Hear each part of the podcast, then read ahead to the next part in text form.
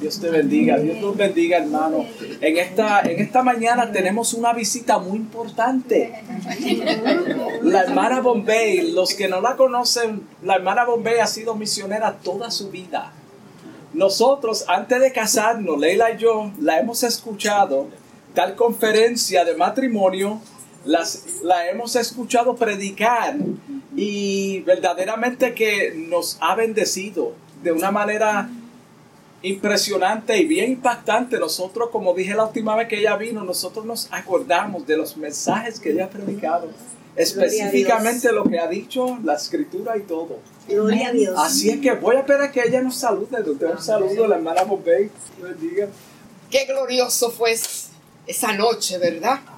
Cuando los cielos se abrieron y descendieron ese coro de ángeles adorando, ¿verdad? Y dándole el anuncio a los pastores que el Hijo de Dios había nacido en la ciudad de Belén. Gloria a Dios.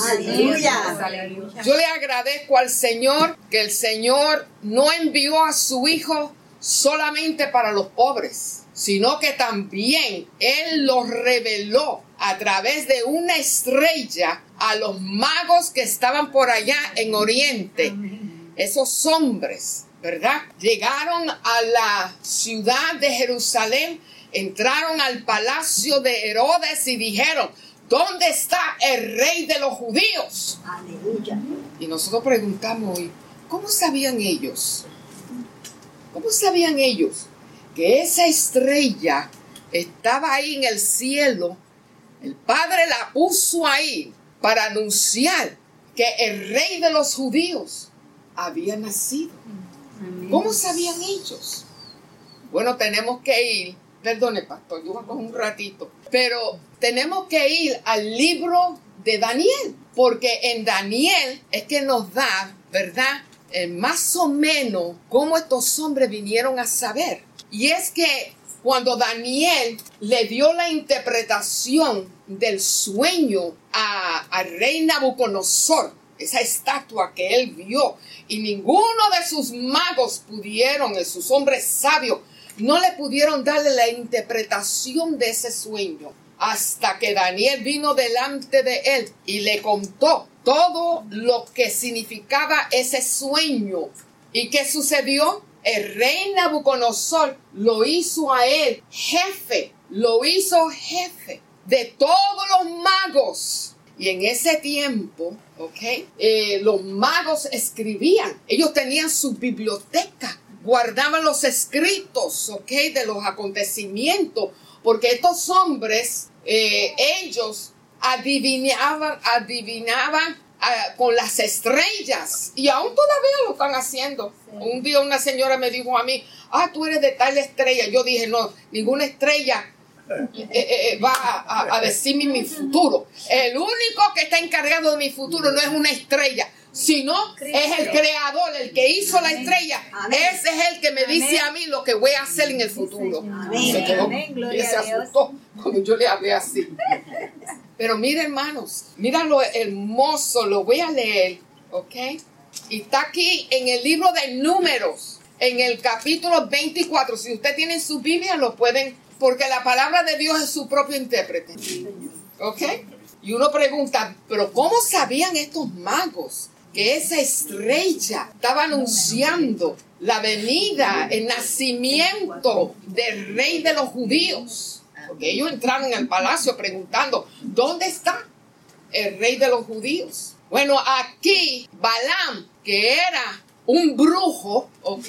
Dios lo usó. Mira qué tremendo es Dios. Porque Dios usa al que Él quiere. ¿Ok?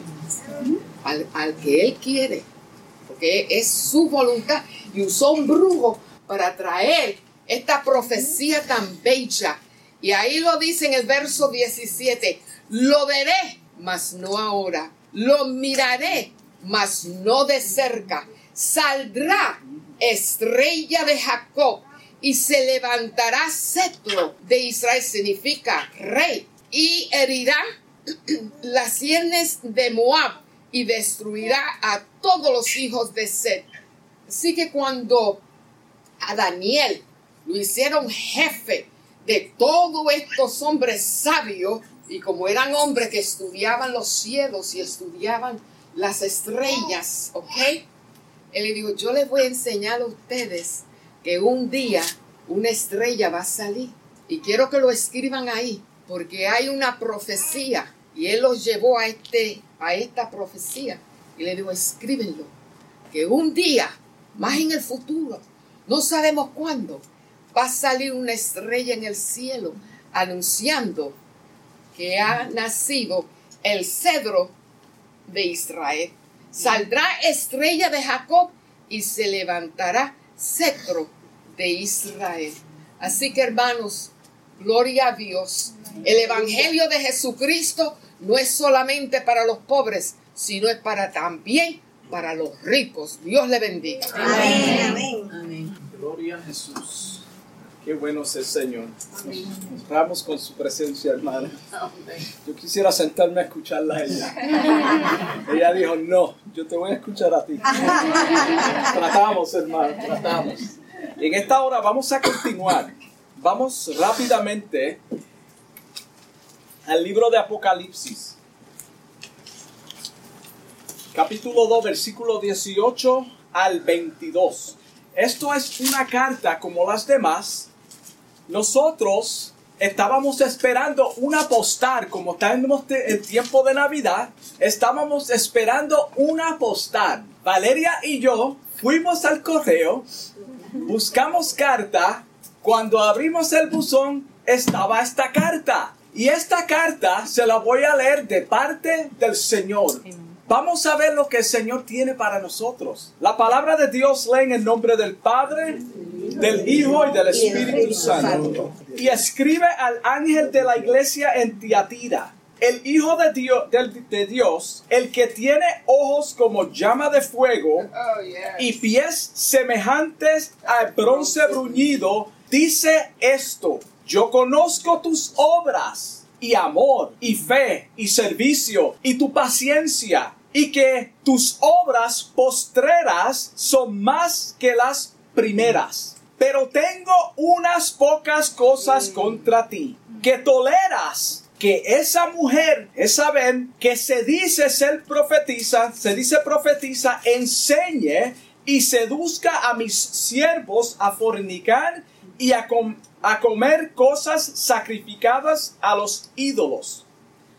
Y le he dado tiempo para que se arrepienta, pero no quiere arrepentirse de su fornicación. He aquí, yo la arrojo en cama y en gran tribulación a los que con ella adulteran, si no se arrepiente de sus obras, de las obras de ella. Amantísimo Dios, te damos gracias por esta palabra que va a ser predicada, Señor. Esta carta que vamos a leer de parte tuya, Dios mío, hacia este pueblo. Te pedimos en el nombre de Jesús que sea la guianza de tu Santo Espíritu. Padre, que tú me uses como instrumento, Padre, que ninguna palabra corrompida, que sea fuera de contexto, Padre, prejuiciosa, salga de mis labios, Señor y que podamos salir edificados de este lugar, Señor, en el nombre de Jesús.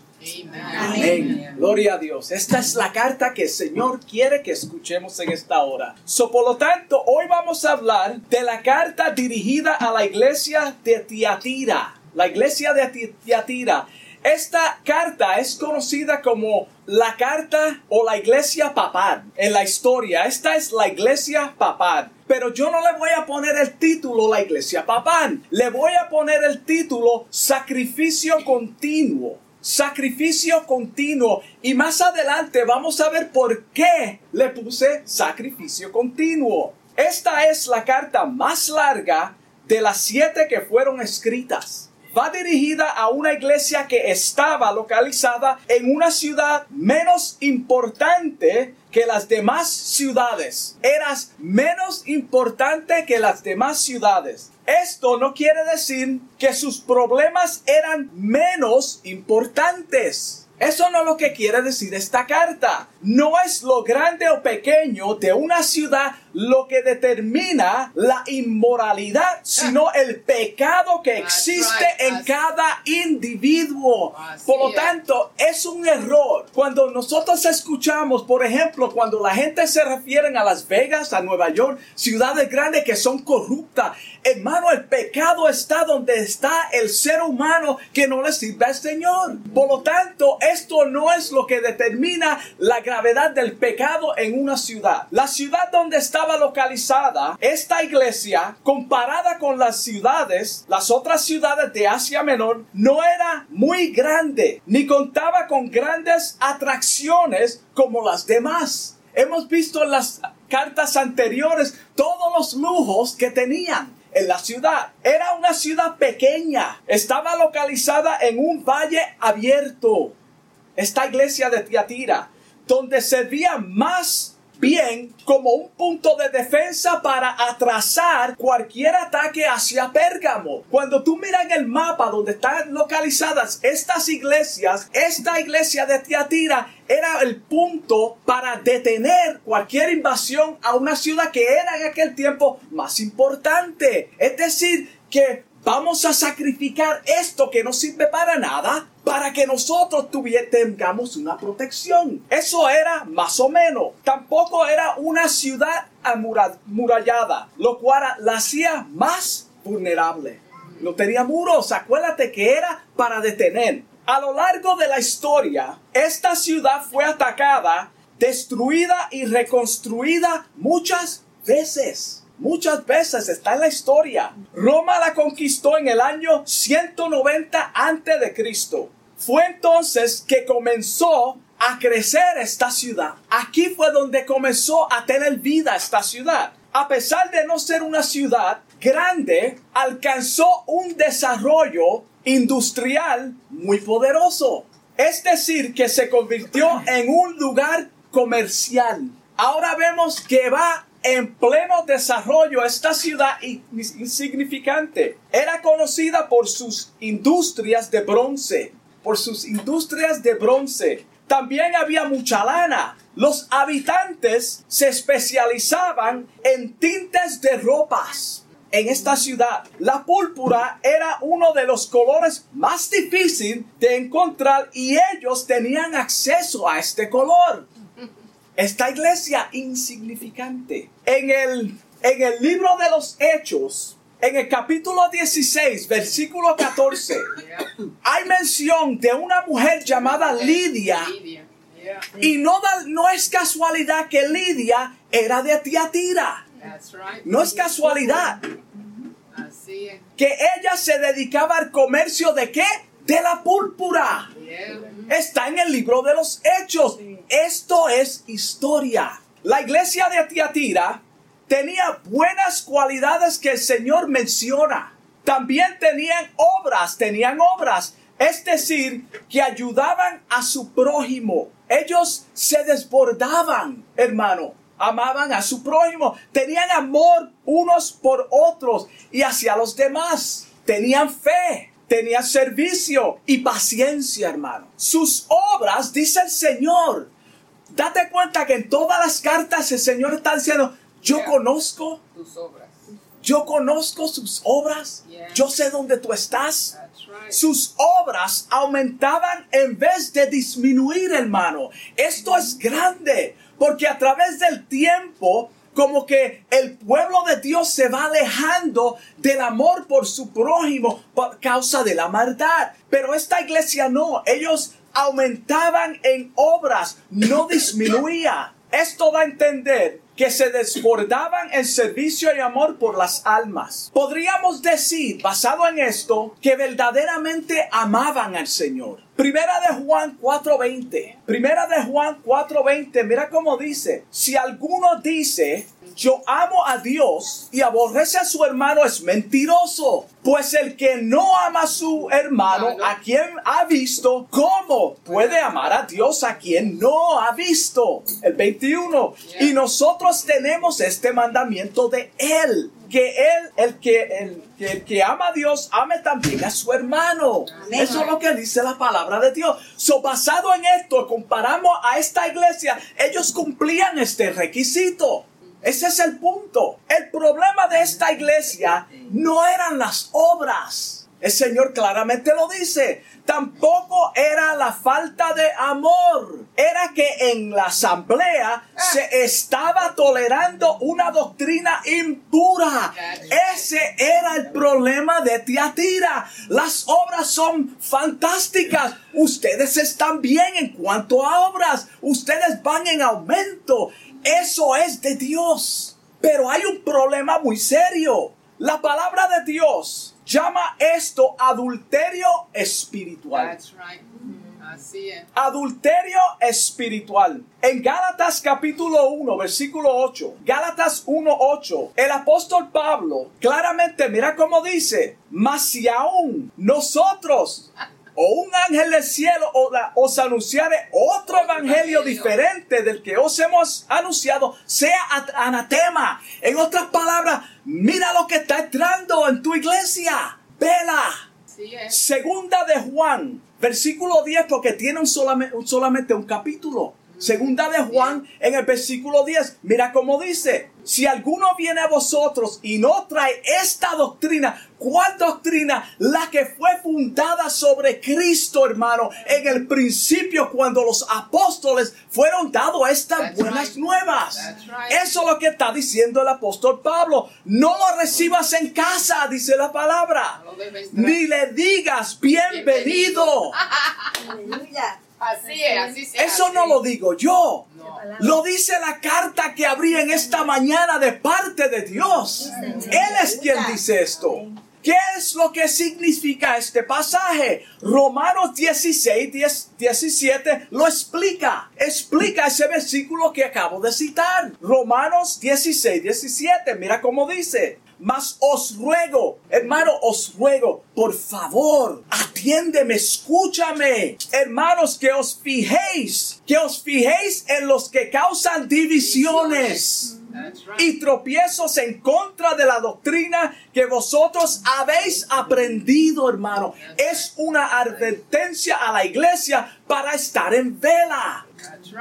Y que os apartéis de ellos que os apartéis de ellos, porque tales personas no sirven al Señor nuestro Jesucristo. Ellos no le sirven. Están, hermanos, se infiltran, vienen con otra doctrina, oh. pero la palabra los dice, le dice, no son míos es una falsa doctrina, sino a sus propios vientres con suaves palabras ah. y lisonjas que son halagos, hermano.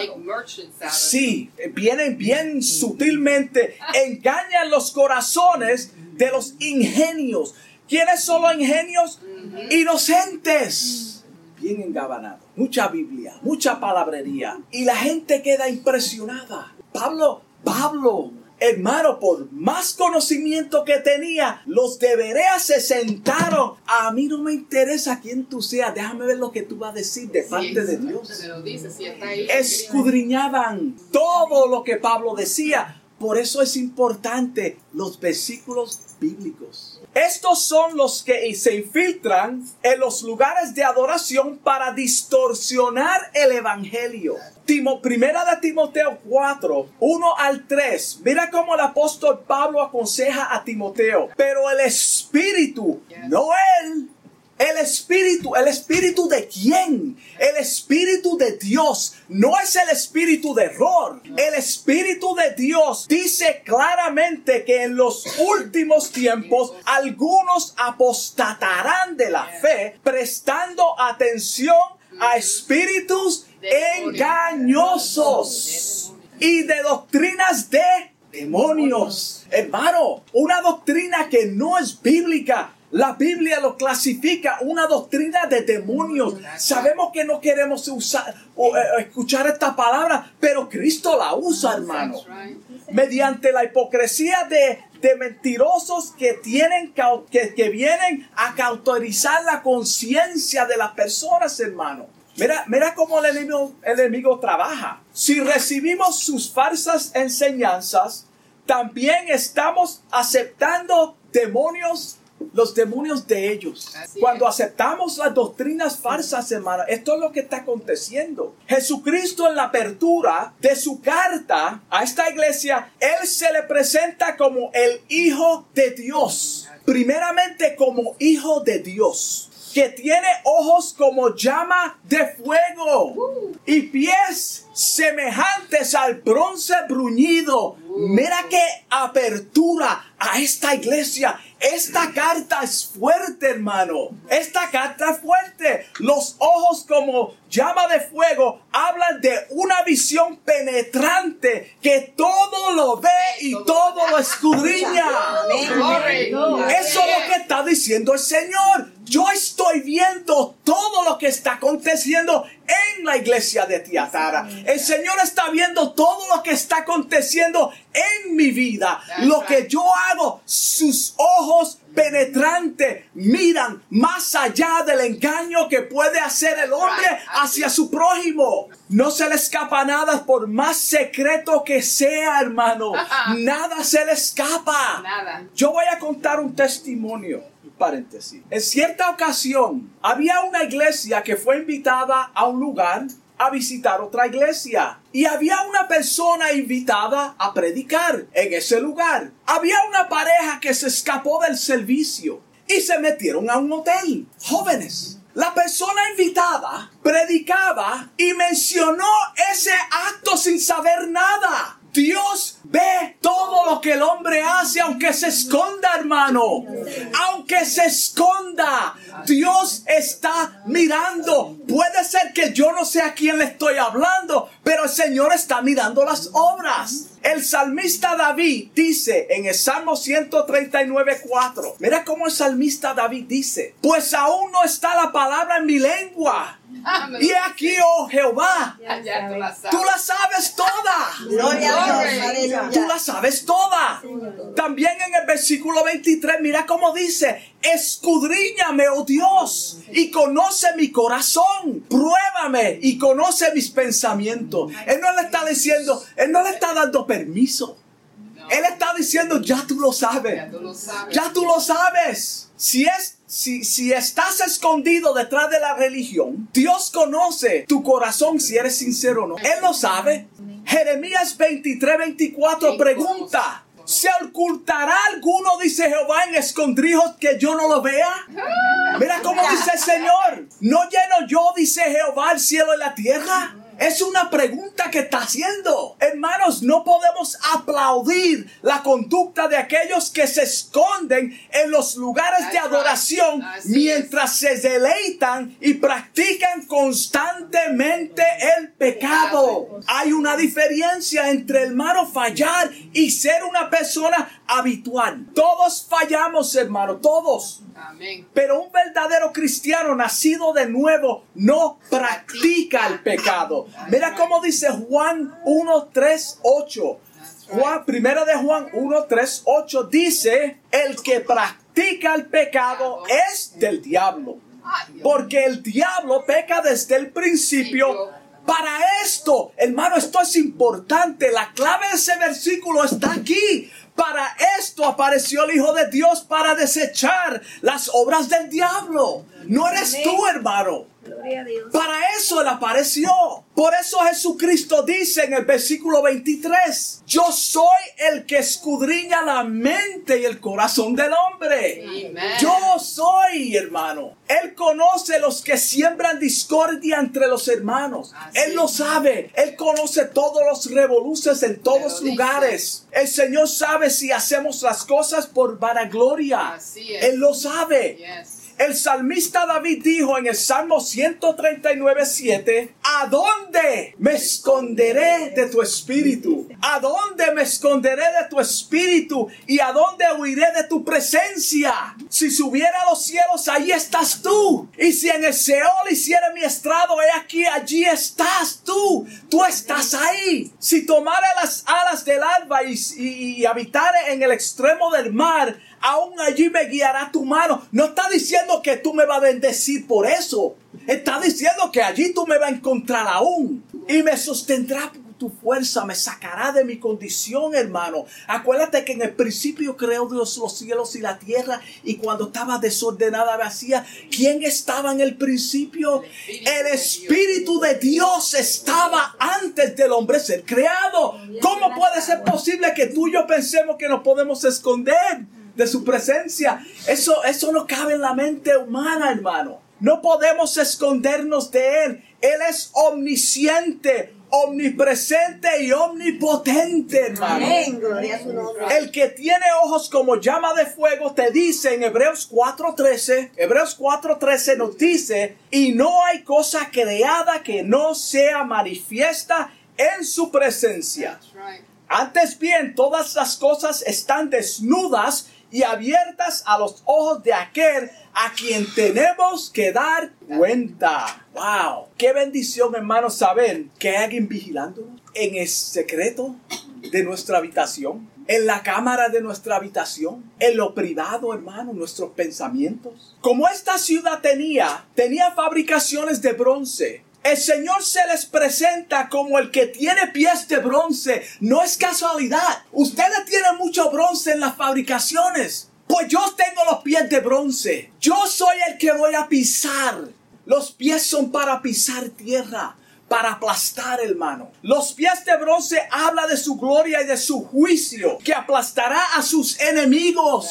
Eso es lo que el Señor está diciendo. Yo soy el que tengo el juicio. Para entender verdaderamente esta carta, tenemos que ir a la historia. Vamos ahora a la historia. Vamos a ir al tiempo de antes. ¿Cuánto le gusta en el tiempo de antes? Ay, me encanta. Yo no estaba, pero me gusta de eso. la hermana se goza ya.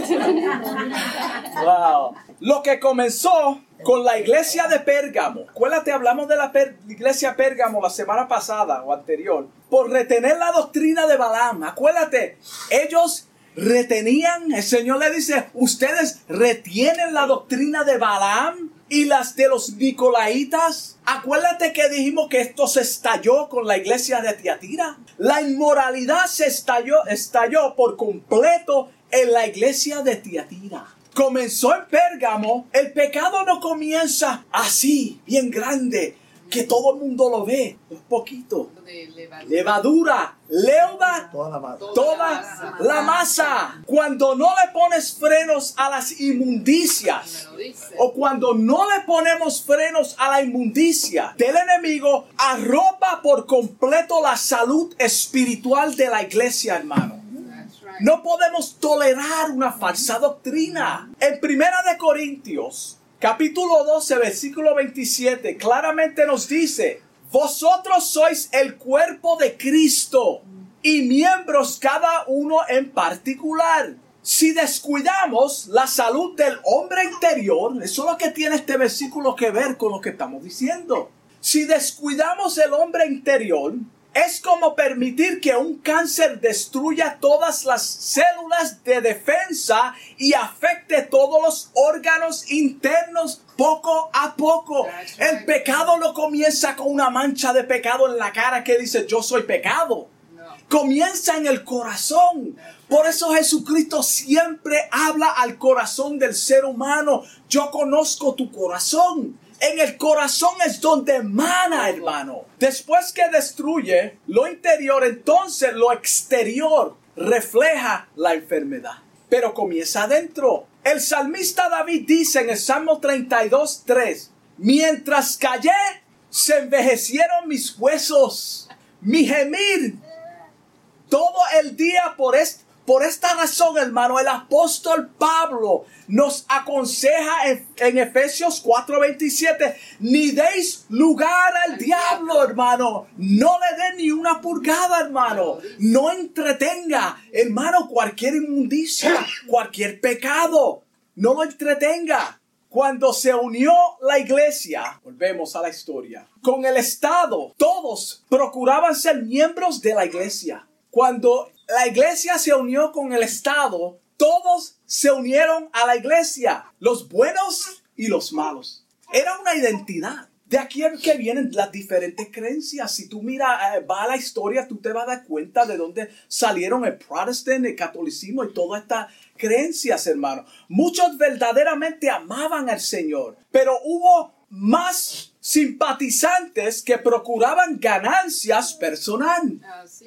Muchos. Los servicios de adoración aumentaron en esplendor. Wow. Acuérdate que eran servicios verdaderamente dedicados a la palabra de Dios. El Espíritu Santo verdaderamente se movía. Dios verdaderamente hablaba. Pero ahora vamos a incorporar algo más. Esplendor. Pero eran menos espirituales. Las ceremonias del paganismo gradualmente se fueron infiltrando en la adoración hasta el día presente.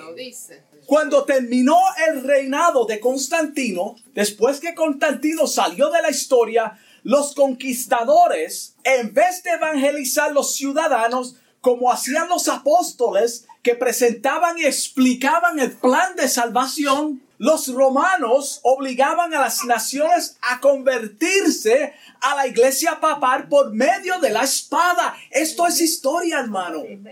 Esto no es algo lindo para llenar un espacio en el mensaje.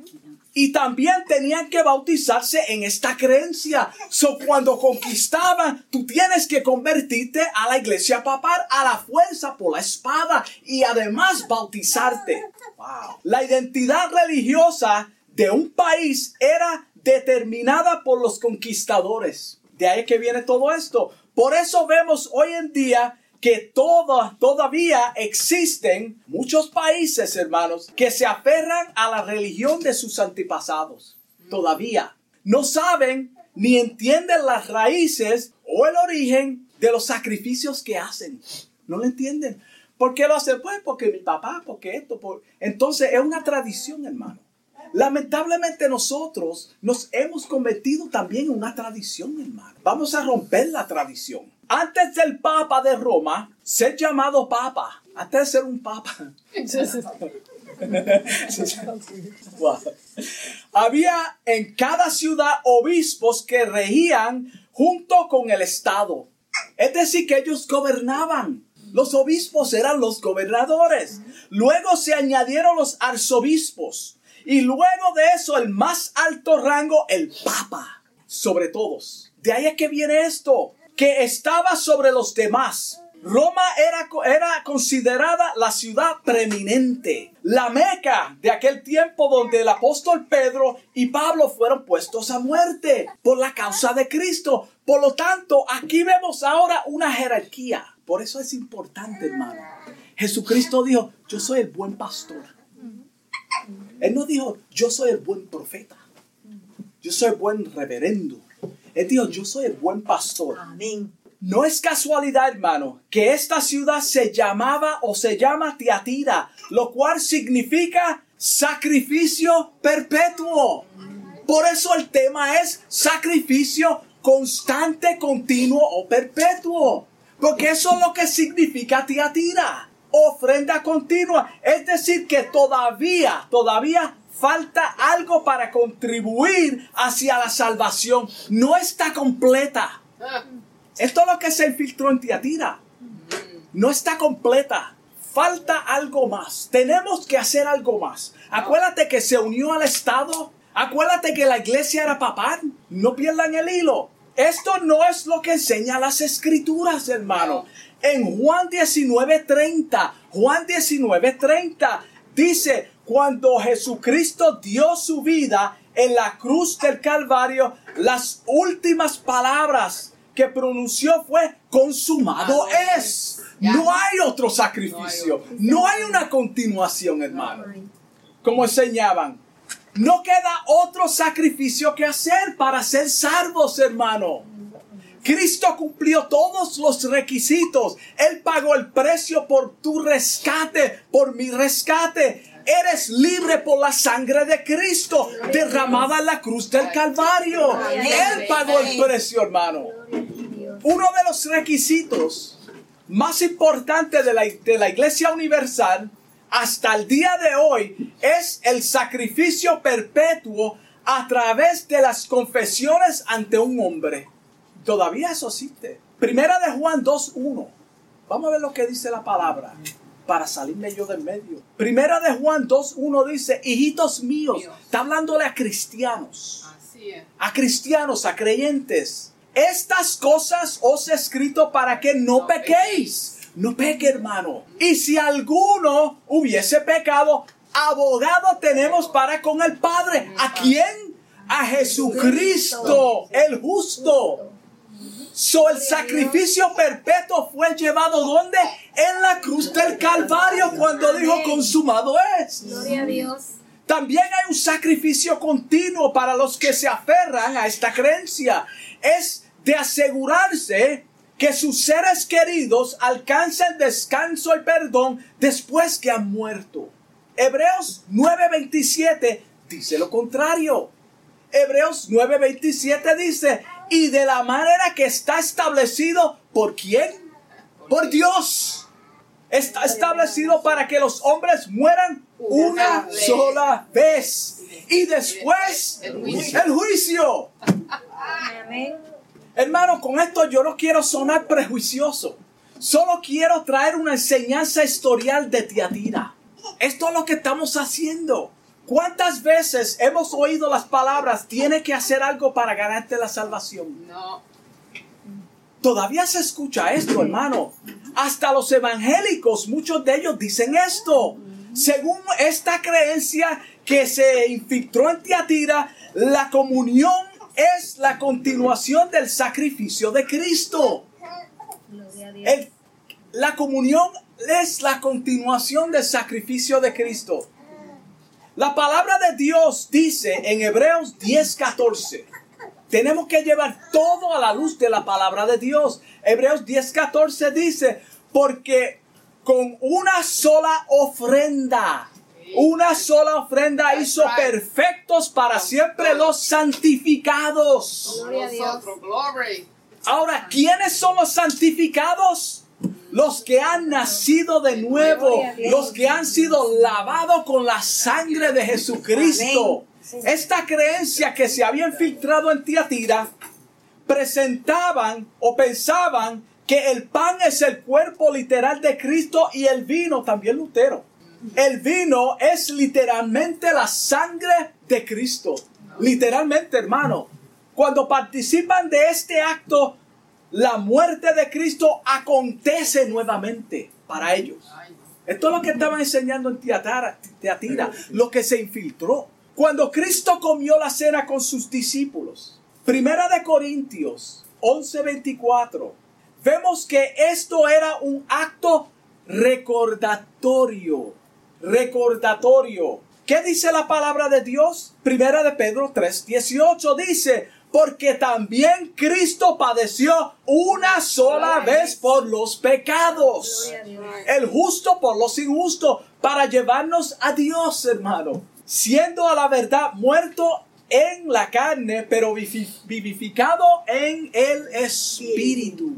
Todo el plan de redención se efectuó en la cruz del Calvario cuando Jesucristo entregó su Espíritu. Ahí fue, fue donde terminó todo. No hay nada más que hacer. No hay una continuación, hermano. La continuación que debemos de hacer es agradar a Dios. Eso es lo que le toca a nosotros. Esto se, se, se, se cumple, hermano, cuando nosotros nos rendimos completamente al Señor. Por lo tanto, es completamente bíblico enseñar todo esto, lo que estaban enseñando en Tiatira. Entonces, explícame, explícame. Eso soy yo sentado, hablándome a mí mismo si estuviera predicando. Escuchándome hablando, yo pregunté, explícame entonces, ¿cómo puedo ser salvo? Si no hay un sacrificio continuo, lo cual ya hemos explicado, Apocalipsis 3.20. Apocalipsis 3.20. Mira cómo dice. Aquí nos enseña la manera que podemos venir a Él. Dice, he aquí yo estoy a la puerta y llamo. Si alguno oyere mi voz y abre la puerta, entraré a él. Entraré, está hablando personalmente en la vida del individuo. Entraré a Él. Y comeré con Él y Él conmigo. Si el Espíritu Santo de Dios está tocando la puerta de tu corazón, no lo rechaces, hermano. No lo rechaces. Mira cómo dice Hebreos 3:15. Entre tanto que se dice, si oyeres hoy su voz, hoy mi voz, no endurezcáis vuestros corazones como en la provocación. Cuando aceptamos a Cristo, de todo corazón, la palabra de Dios nos dice en Romanos 5.1. Mira cómo dice la palabra en Romanos 5.1, que somos justificados pues por la fe. La fe en quién? En Jesucristo, en el sacrificio que Él ya hizo, hermano. No es continuo, hermano. Gloria a Dios. Y tenemos paz para con Dios por medio de nuestro Señor Jesucristo. Mira, mira, mira cómo, cómo dice la palabra, hermano. Vamos a, vamos a detenernos. Justificados pues por la fe tenemos paz para con Dios. Acuérdate que la separación era porque el hombre estaba enemigo con Dios. Ahora tenemos paz por medio del sacrificio de Jesucristo. Esto no termina aquí. Romanos 8.1 nos dice, ahora pues ninguna condenación hay para los que están en Cristo Jesús, los que no andan conforme a la carne, sino conforme al Espíritu. En el versículo 20 de, la carta Tiatira, el Señor se dirige a un asunto muy, muy serio. Él hace mención de una mujer llamada Jezabel. El próximo domingo continuaremos con este mensaje y estaremos hablando de esta mujer. Esta mujer juega un papel importante en esta carta, hermano. Y con esto concluyo. La enseñanza de esta primera carta, o de esta primera parte, perdón, del mensaje, es que nunca, hermano, Nunca, por más difícil, por más duro que sean las cosas, por más que las personas estén perdiendo el amor, nunca abandone las buenas obras a favor de tu, prójimo. Nunca perdamos el amor y el servicio a Dios, hermano. Continuamos en ese amor hacia nuestro prójimo a pesar de, a pesar de, nada de eso tiene que ver nada con nosotros, hermano. Nada. Mantengámonos alerta para que los falsos maestros con sus falsas doctrinas no se infiltren en las reuniones de los santos. Vamos a orar. Amantísimo Dios, Padre Celestial. Te doy gracias, oh, Padre, por esta carta, Dios mío, que tú nos has enviado en esta mañana, Señor. Te pedimos en el nombre de Jesús de todo corazón, Padre, que tú nos ayudes, Señor, a mantenernos, Dios mío, firmes en tu palabra. Padre, que podamos medir todo a la luz de tu palabra, Padre. Sí, Señor, ayúdanos a crecer en ti, Dios mío, que sea un verdadero, Dios mío, mover del Espíritu, Padre. Que la gracia tuya esté siempre sobre nosotros, Padre. Bendícenos en el nombre de Jesús y te damos gracias. Amén.